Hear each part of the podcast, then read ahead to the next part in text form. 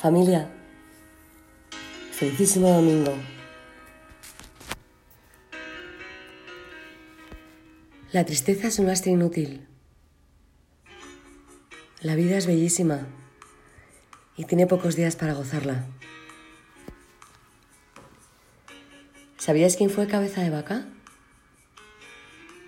Fue un hombre inconcebible que nació en Jerez de la Frontera, aquí en España. Otro gran hombre relegado a las telarañas de la historia. El primer hippie de la humanidad. Un español.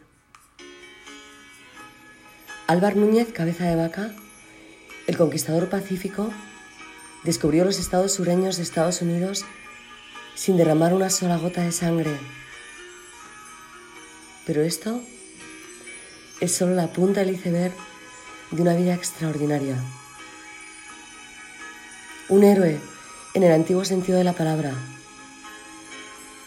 No, no es fácil amarlo, pero es imposible no admirarlo. Imposible.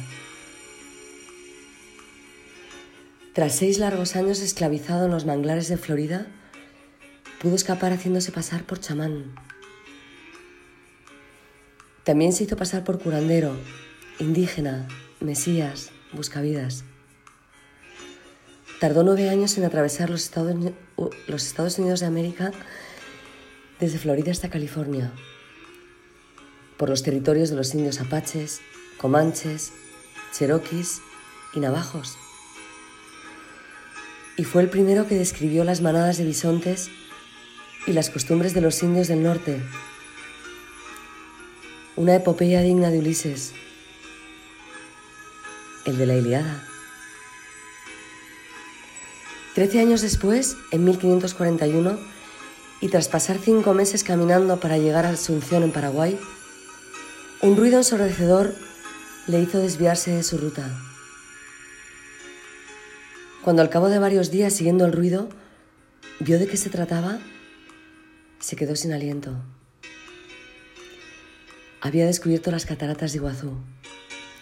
Sí, las cataratas de Iguazú que hermanan Paraguay, Brasil y mi querida Argentina. Su vida debiera estar en los anales de las aventuras más fascinantes del mundo. Y en palabras de cabeza de vaca, si yo hice cosas impresionantes sin medios, ¿cómo no las vais a hacer vosotros? Hacedlas.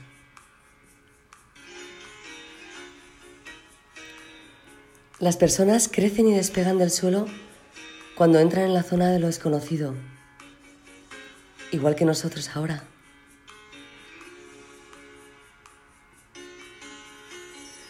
Un abrazo muy fuerte y hasta el próximo domingo. Si Dios quiere. Que seguro que querrá.